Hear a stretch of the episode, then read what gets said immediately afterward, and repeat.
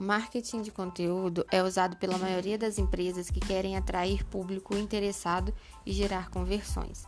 Ao longo dos últimos anos, novas propostas para essa prática foram aplicadas, fazendo surgir diferentes maneiras de criar conteúdo.